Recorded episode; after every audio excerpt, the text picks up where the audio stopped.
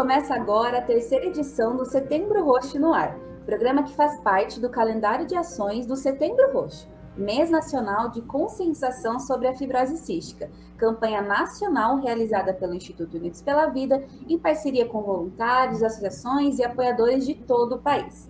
Eu me chamo Camila Venturelli, eu sou jornalista e gestora de comunicação do Instituto Unidos pela Vida e toda semana deste mês de setembro estou recebendo convidados muito especiais aqui para falar sobre assuntos relacionados à fibrose cística, tanto para quem já nos acompanha quanto para quem está chegando agora por conta da divulgação do Setembro Roxo. Então sejam todos muito bem-vindos e bem-vindas.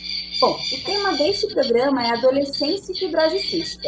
E a ideia é compartilhar um pouco da realidade de quem tem fibrose cística nessa fase tão importante da vida, que é marcada por muitas mudanças e desafios, e também trazer algumas reflexões sobre como passar por essa fase com mais leveza.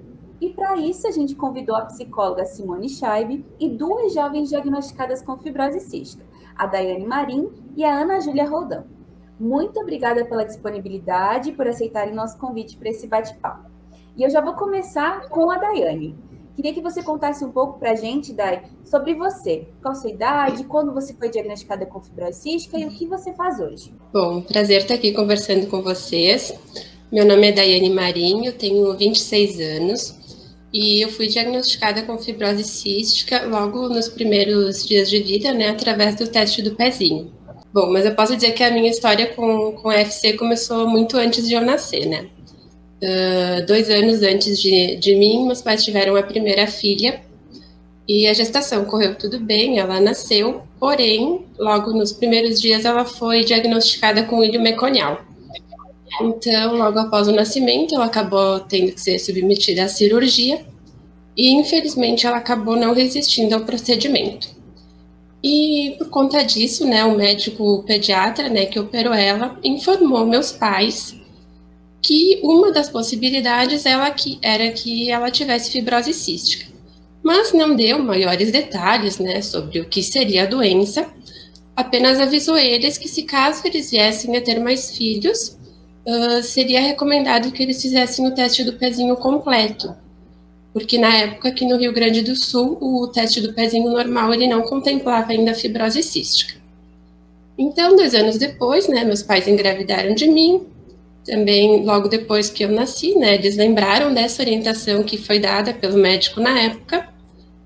E então eles fizeram o teste do pezinho mais completo, né, logo após o nascimento, e esse deu alterado. Uh, daí começou, né, aquela luta que todos que todos passam por isso conhecem, né, Uh, na época, os médicos aqui da minha cidade conheciam muito pouco e apavoraram assim meus pais. Uh, e até chegar num centro de referência, né, foi bem demorado. Até para a confirmação veio no teste do suor. Foi foi feito mais de um, né, para ter a certeza. E a partir daí começou a luta com o tratamento, né? Desde a infância, enfim, adolescência e agora também na, na vida adulta adolescência, Dai, quais desafios você diria que enfrentou, especificamente pelo fato de ter fibrose cística, né? E como foi para você encarar todas as mudanças características dessa fase, junto com toda a rotina de tratamento para fibrose cística? Bom, a adolescência por si só já é uma fase cheia de, de desafios, né? E a fibrose cística é mais um deles que a gente tem que enfrentar. Mas eu diria que eu passei por essa fase de uma forma bem, bem tranquila em todos os aspectos, né? Eu acredito que uma coisa que ajudou muito foi essa questão do meu diagnóstico precoce, né? Então, eu sempre soube o que eu tinha e o que eu tinha que fazer com isso.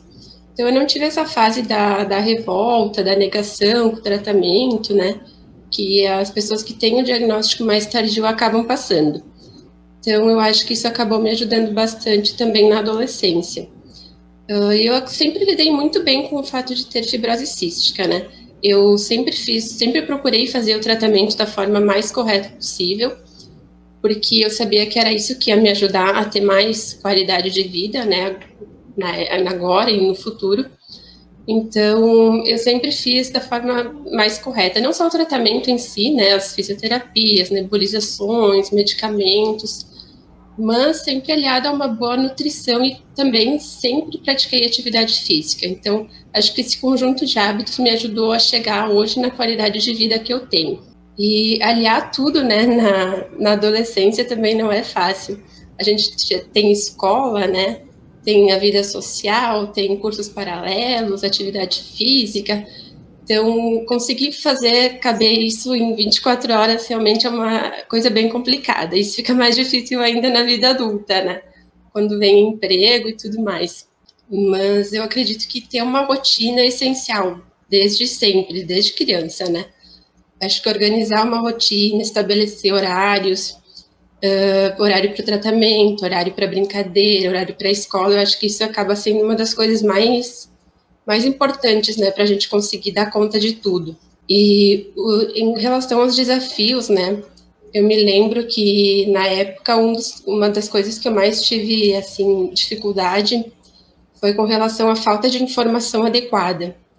Imaginar uns 15 anos atrás, né, quando o instituto ainda não existia, e eu lembro que eu ficava curiosa, né, para saber mais, para ver se existiam pacientes adultos, né, Uh, e eu lembro que qualquer coisa que eu colocasse na internet, assim, vinha aquele, aquela, aquelas informações bem catastróficas, digamos, né? E não tinha muita esperança, né? O que tu li era bem era sobre as formas mais graves e tal, e eu não, não me via naquele diagnóstico. Eu falei, não, não é isso que eu quero para mim. Eu quero chegar na vida adulta, eu quero chegar lá bem. E, e essa foi uma das dificuldades, assim, que eu sentia bastante de não, não achar informação adequada, né? o pouco que tinha era bem, bem assustador. E outra, outro desafio, né, que eu me lembro de ter passado foi na questão dos cuidados. Que, pelo menos eu, né, eu sempre tive, desde pequena, a gente tem bastante cuidados para evitar infecções, evitar pegar gripes, resfriados. E muitas vezes as pessoas não, não entendem, né? Acham que isso é bastante exagerado da nossa parte que não tem para que ser tudo isso.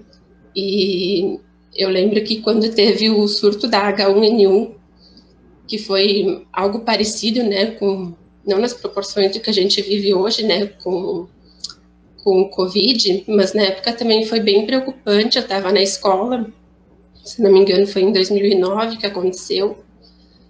E desde então, aquela época eu me lembro que eu fiquei com bastante medo, né? As aulas não, não foram suspensas, né? Como foram hoje. A maioria das atividades continuou normalmente. E ali começou a se falar em usar álcool gel, em higiene das mãos. E eu, eu sempre levava o meu álcool gel para a escola, desde, desde aquela época, né? Então, eu lembro que a partir de lá eu acabei ficando com, com mais cuidados ainda e o álcool gel desde então não, não saiu do meu lado. E as pessoas acham bem estranho, né? Agora, com a pandemia, ficou mais normal. Mas eu lembro, eu sei que muitas vezes, tipo, a gente na escola ou até mesmo na faculdade, né? Depois que eu entrei na faculdade, o fato de carregar sempre o álcool gel, de fazer higiene das mãos de forma frequente, né? Às vezes a gente percebe que tem uns olhares assim meio atravessados, tipo, nossa, o que, que essa aí tá fazendo? Passando álcool gel nas mãos, né? E então acho que essa questão da higiene assim foi o que mais mais pesou assim pro meu lado. Que mais atraía olhares, as pessoas achavam um pouco estranho, né? Mas no geral assim foi foi de uma forma bem tranquila. Na escola também nunca tive problemas. Eu fazia uso de enzimas na época, e nunca tive assim maiores problemas com relação aos colegas ou algo do tipo, né? Eu até me lembro de quando eu era pequena, um, um deles chegou para mim, às vezes eles me pediam, ah, por que, que tu toma isso aí, né?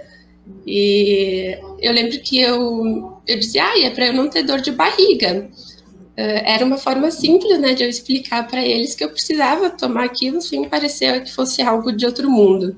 E acabou se tornando normal, né? Com o tempo, nem as pessoas nem davam mais bola. Muitas vezes a gente fica apreensivo, né, de tomar na frente das pessoas. Mas eu acho que é mais uma preocupação nossa do que as dos outros, né? Muitas vezes as pessoas não dão, não dão bola, né? Acaba sendo normal. Muita gente hoje em dia faz uso de remédios, né? E não tem, acho que não tem para que ter vergonha de, de fazer isso.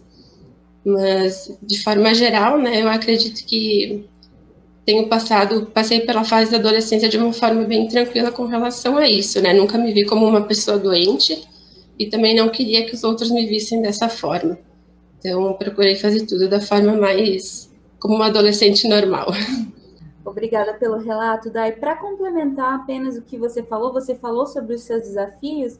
Eu queria que você falasse um pouquinho sobre as pessoas é, ou profissionais, né, que estiveram do seu lado para enfrentar esses desafios. Né? A gente viu que você era muito empoderada e você era decidida sobre é, o que você queria e quer ainda da sua vida, né? Mas quem foram as pessoas que estiveram do seu lado e que te ajudaram nesse processo, nessa fase da adolescência? Bom, acho que a rede de apoio é fundamental, né? Nessa fase que a gente está passando por, por tantas mudanças, né?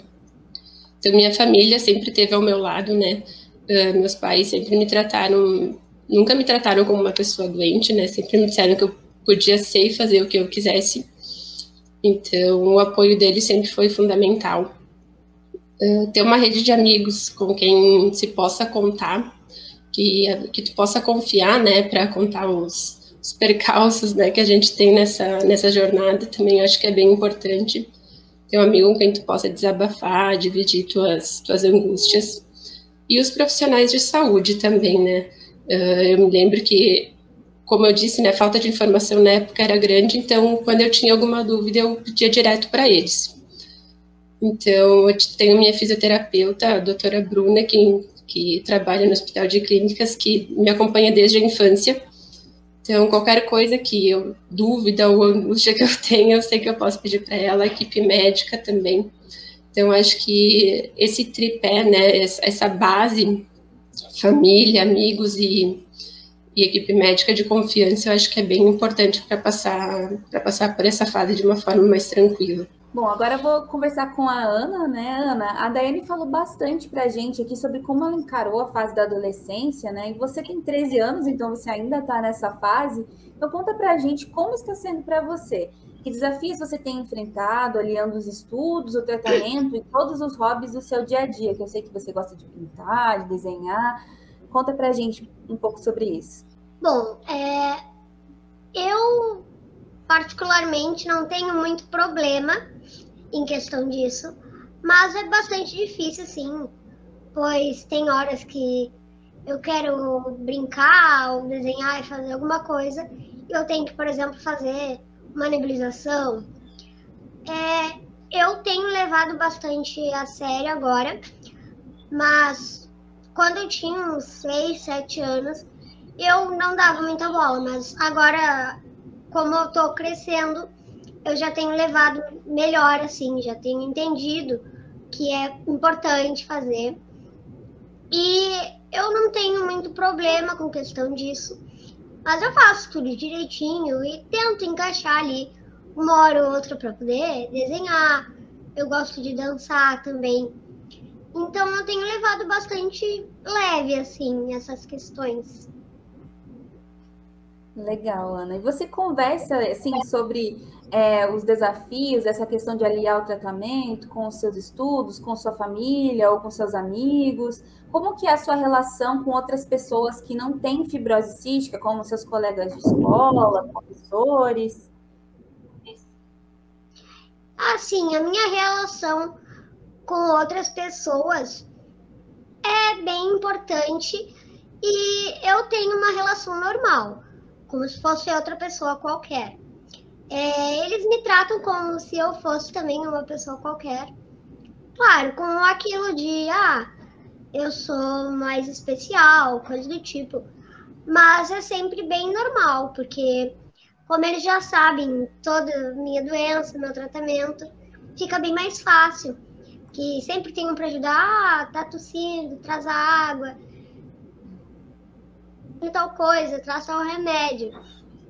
Isso é, é bem normal, porque, por exemplo, se eu tô ali no meio dos meus amigos e a gente tá lá conversando, eu começo a tossir, por exemplo, eles já estão sempre lá, uma traz a água, outra traz a bombinha. E aí a questão da escola também é bem normal, porque todos os professores que entram e saem do colégio, a gente sempre fala com eles, explicam da minha doença, das minhas condições. E eles estão sempre ali sabendo de tudo. Então, qualquer coisa que acontece também, eles estão sempre ali para ajudar. E qualquer coisa também que eu falte à escola, eles têm sempre o um material ali. Os colegas também já sabem de tudo, é super normal ali. Não tem uma coisa de tipo eu ser diferente. Eles me tratam como uma aluna, uma colega, outra qualquer. É, tem aquilo de me ajudar também. Alguns não têm tanto apego, assim, afeto, quanto outros. Mas isso é normal de colega também, né? Sim.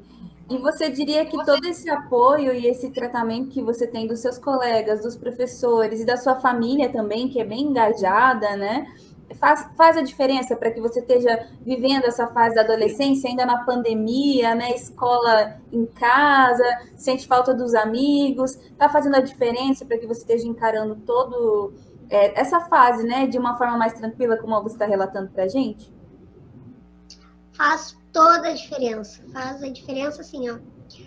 É, essa questão da pandemia me machucou bastante, porque foi uma coisa que, assim, veio do nada, né?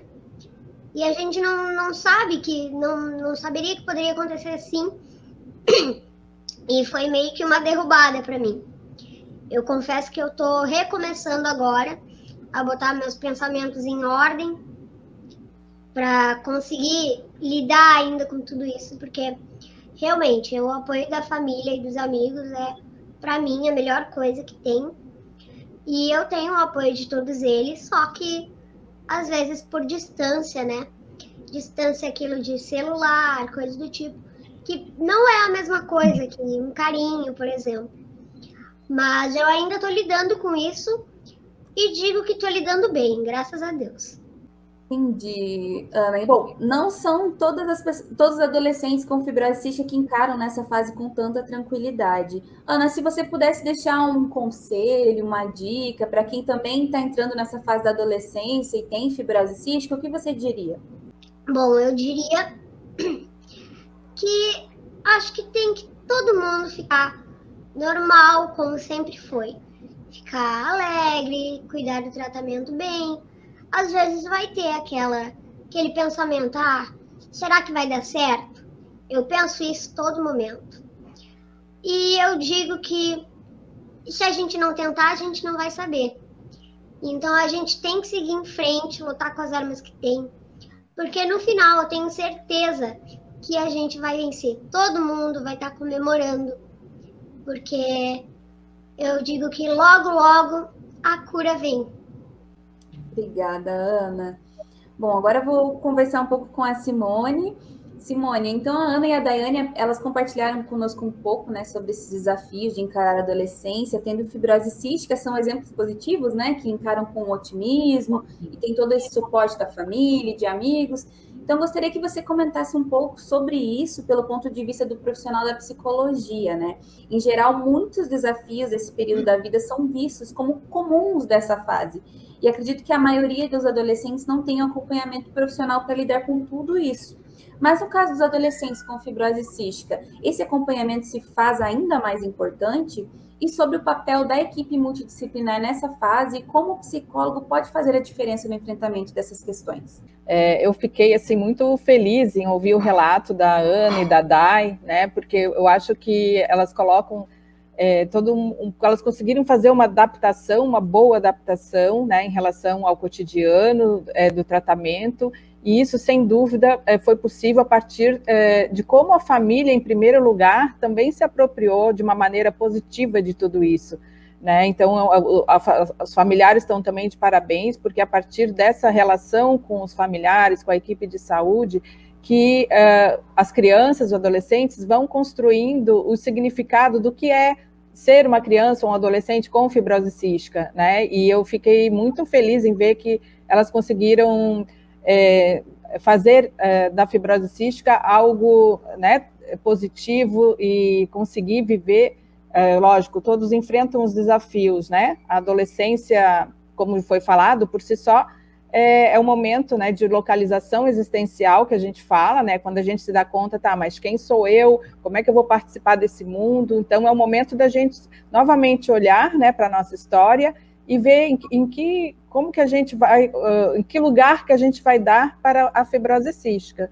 E eu vi que elas conseguiram fazer algo positivo disso, né? É, lógico, é, fazendo aliado ao tratamento, a uma boa adesão, né? Conseguir é, aproveitar a vida e tá e tá vivendo da melhor forma possível, né? Elas trouxeram é, coisas bem importantes, como a importância da rotina, né? De, de você estar tá, uh, muito mais, né? Quem quem tem uh, fibrose cística, além de todas aquelas compromissos né, é, próprios da adolescência, que é a questão das aulas, às vezes da, da convivência com os amigos, né, também é, ter um lugar é, para o tratamento. Isso implica né, uma maturidade já é, que tem que ser desenvolvida, né, porque nem sempre, como a Ana falou, são escolhas fáceis de fazer, né, muitas vezes você tem que parar de fazer o que gosta, né, para daí fazer uma nebulização.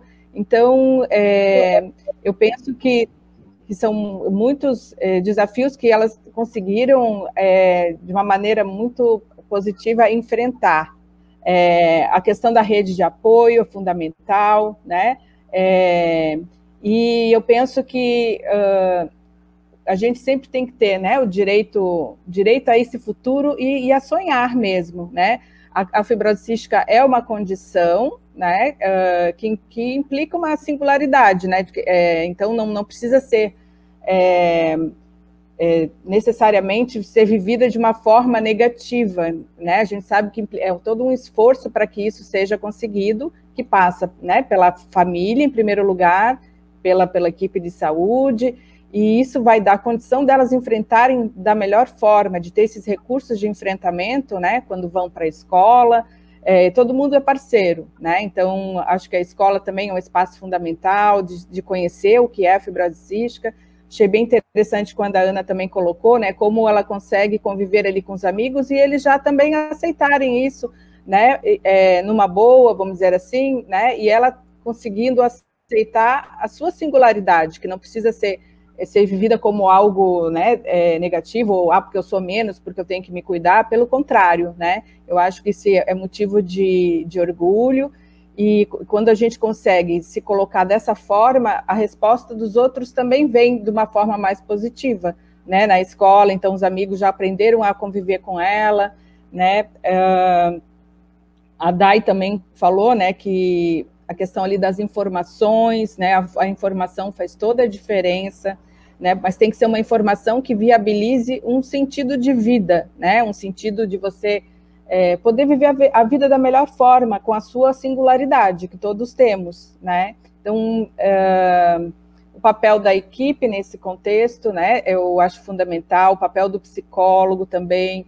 É, ele é um profissional que pode é, potencializar esses recursos de enfrentamento através de uma escuta terapêutica, né, onde ele vai acolher esses medos e receios e que, que naturalmente vão existir, né? Mas eu, e, então eu penso que uh, quando você não está conseguindo enfrentar da melhor forma, é muito importante você contar com os profissionais que estão né, na equipe também fora dela, enfim, né?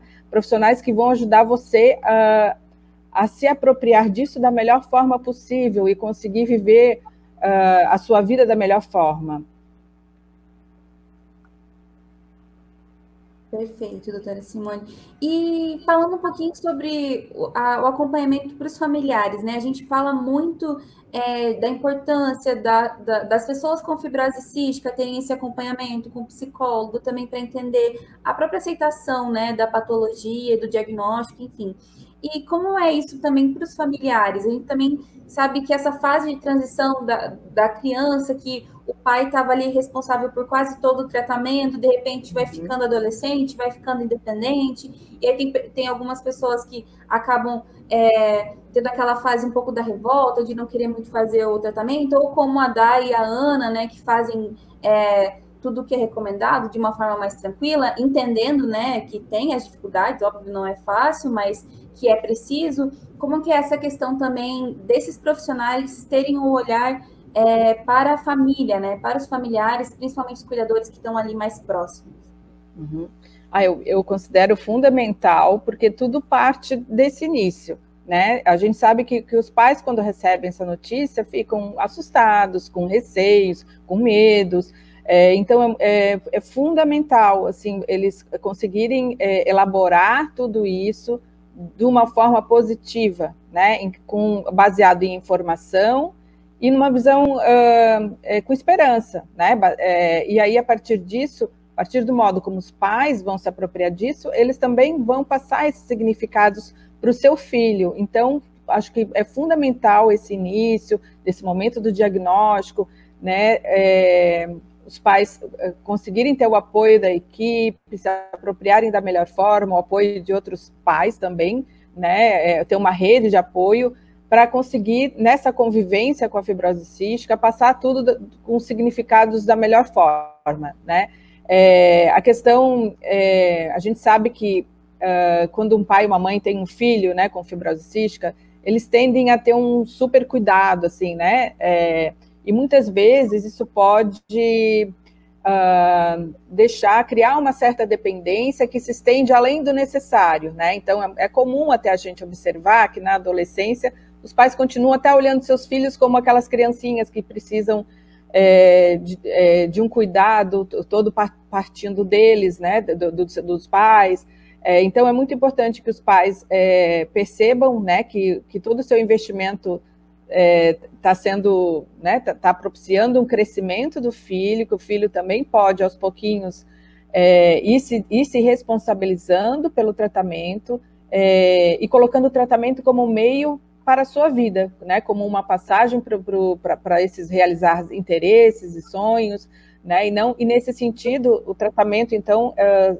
seria interessante que ele não fosse visto como um fardo, né? Mas como um, um algo que vai permitir que ele possa realizar os seus sonhos, os seus, seus, seus interesses, né? Então, é, a questão do, do, do acompanhamento da, dos familiares é fundamental em todo esse processo também, tanto no início lá da apropriação do diagnóstico, de que, de é, no sentido que permita a condição psicológica, né, para eles absorverem tudo isso é, da melhor forma e passarem significados positivos para os seus filhos. E ao longo dessa convivência e também uh, sendo uma ponte, né, é, para é, favorecer que o filho vá compreendendo, né, o que é esse tratamento, o que, que é a fibrose mas não colocando isso como só um, como um muro na sua vida, né, porque a gente sabe que dificuldades existem, mas a gente sempre tem um jeitinho de olhar, tá, o que, que a gente pode fazer disso? Vamos lá, né? Ter uma visão otimista.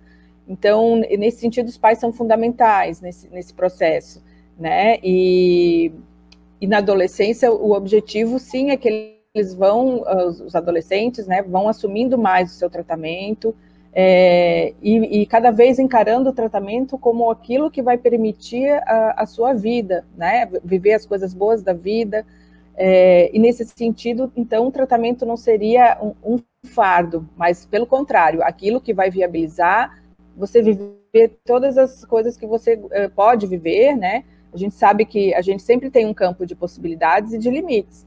É, e isso é igual para todo mundo, não só para quem tem fibrose cística, né? E, e eu penso que, é, então, todo esse processo é, é importante para que o, a pessoa com fibrose cística, né, ela consiga ver, sim, ela tem algumas limitações, mas ela tem muitas possibilidades, né, e a gente tem que uh, conseguir viver a vida da melhor forma, né, aproveitando é, tudo que é de bom, né, como, como ali já a Dá e a, e a Ana colocaram, né, que, que elas estão aí, cada uma com seus objetivos, né, o, o ideal seria que, que todos conseguissem, é, ao longo desse processo, né, está é, tá desenvolvendo esse, esse desejo pela vida e vendo o tratamento como aquilo que vai viabilizar ter, um, ter uma vida com significado, com sentido, né?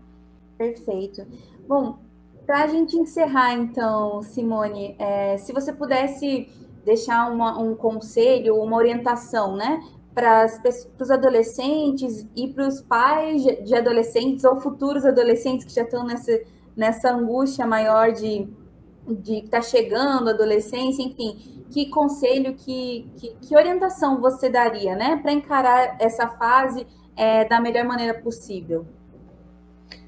É, eu penso que é, assim, é contar com, os, com a ajuda de profissionais também, né? É que eu acho que os profissionais, no caso o psicólogo, ele pode potencializar mais esses recursos de enfrentamento. E, mas assim, o que, o que o pai e a mãe podem fazer, né? O, o adolescente é tentar ter uma atitude uh, otimista, né? É tentar valorizar as pequenas alegrias, as pequenas conquistas, que a vida é feita desses momentos, né? Isso não só para quem tem fibrose cística, eu penso que é, para tornar assim é, essa convivência mais leve, é, é importante é, ter essa, essa atitude otimista, tentar é, sempre recomeçar a partir dos obstáculos que se, que se apresentam, a gente tentar olhar quais são as possibilidades, e nesse sentido a rede de apoio é fundamental, como elas colocaram ali, né? De da família, dos amigos, da equipe, porque sozinho a gente não consegue nada. Então, é, é, exatamente no meio dessas relações de apoio que a gente consegue, é, é possível você é, viver é, não de uma forma tão pesada pelo fato de você ter uma doença crônica. Né? Então, eu penso que é buscar ajuda, buscar informação, buscar uma atitude otimista e ter direito ao sonho e ao futuro, né? E batalhar para isso. Muito obrigada, doutora Simone. Bom, a gente chegou ao fim agora desse terceiro episódio do Setembro Roxo no ar. E eu gostaria de agradecer imensamente a Simone, a Daiane, a Ana Júlia pela disponibilidade e também abrir um espaço, né, para que deixem suas mensagens finais, começando pela Dai. Bom, primeiro eu gostaria de dizer que eu fiquei bem feliz, né, que a Ana Júlia enfrenta, né, dessa forma a adolescência, que faz o tratamento de forma correta. E acho que essa é a principal dica, né, que a gente pode deixar de que fazer o tratamento da forma mais viável possível, né? A gente sabe que nem sempre dá para fazer tudo, porque realmente, conforme, né, cada um é bastante coisa, toma bastante tempo.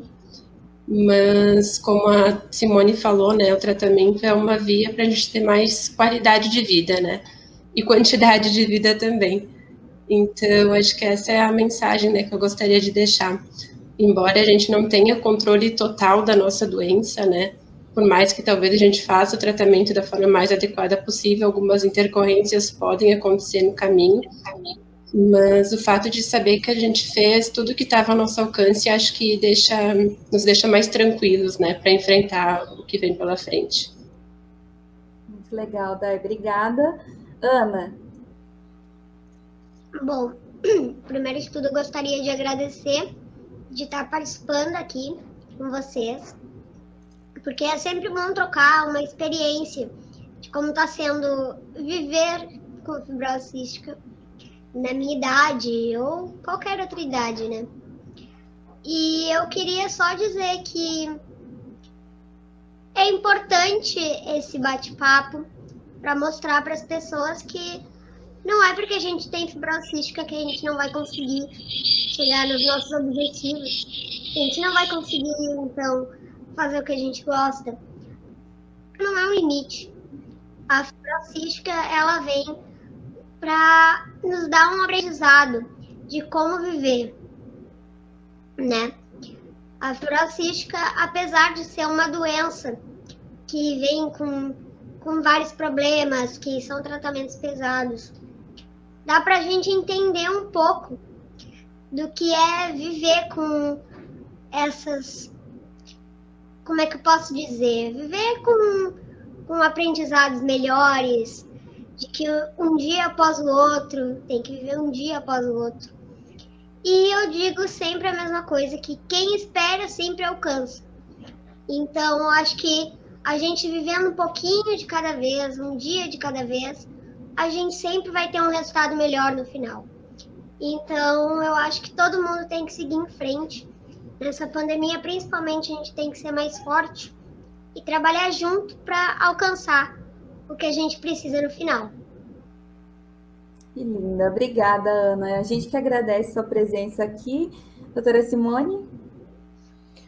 Ai, foi um prazer estar aqui e ouvir a Day e a Ana. Eu acho que vocês é, dão assim uma lição de vida mesmo, que é muito importante a fala de vocês, o modo como vocês estão conseguindo enfrentar tudo isso. Eu acho que isso é um exemplo para todas as crianças, adolescentes, enfim, os adultos também, né? É, admiro muito é, a forma como vocês e a família de vocês estão conseguindo passar por tudo isso.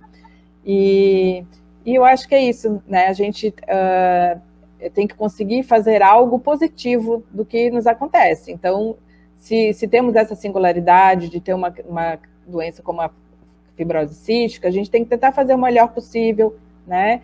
E como eu falei antes, né? É, com apoio, com com informação, com rotina e muita, e muita garra para viver, né? Muito obrigada, Simone, Dai, Ana Júlia, muito obrigada por participarem, por terem aceito o convite. E eu convido todo mundo que está nos assistindo ou ouvindo a saber mais sobre o Instituto Unidos pela Vida e sobre o Setembro Roxo, acessando unidospelavida.org.br barra Setembro Roxo 2021.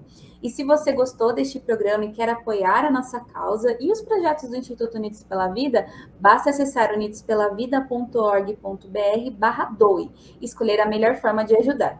É, você também pode conhecer nossos produtos em nossa loja online, pelo endereço unidospelavida.lojaintegrada.com.br. Lá você encontra, por exemplo, a camiseta oficial e a ecobag do Setembro Roxo 2021. O Setembro Roxo no Ar conta com o suporte técnico da Mônica Herculano, jornalista e gestora de projetos aqui do Instituto. Obrigado pela sua audiência e até o próximo episódio, que estará no ar na próxima sexta-feira.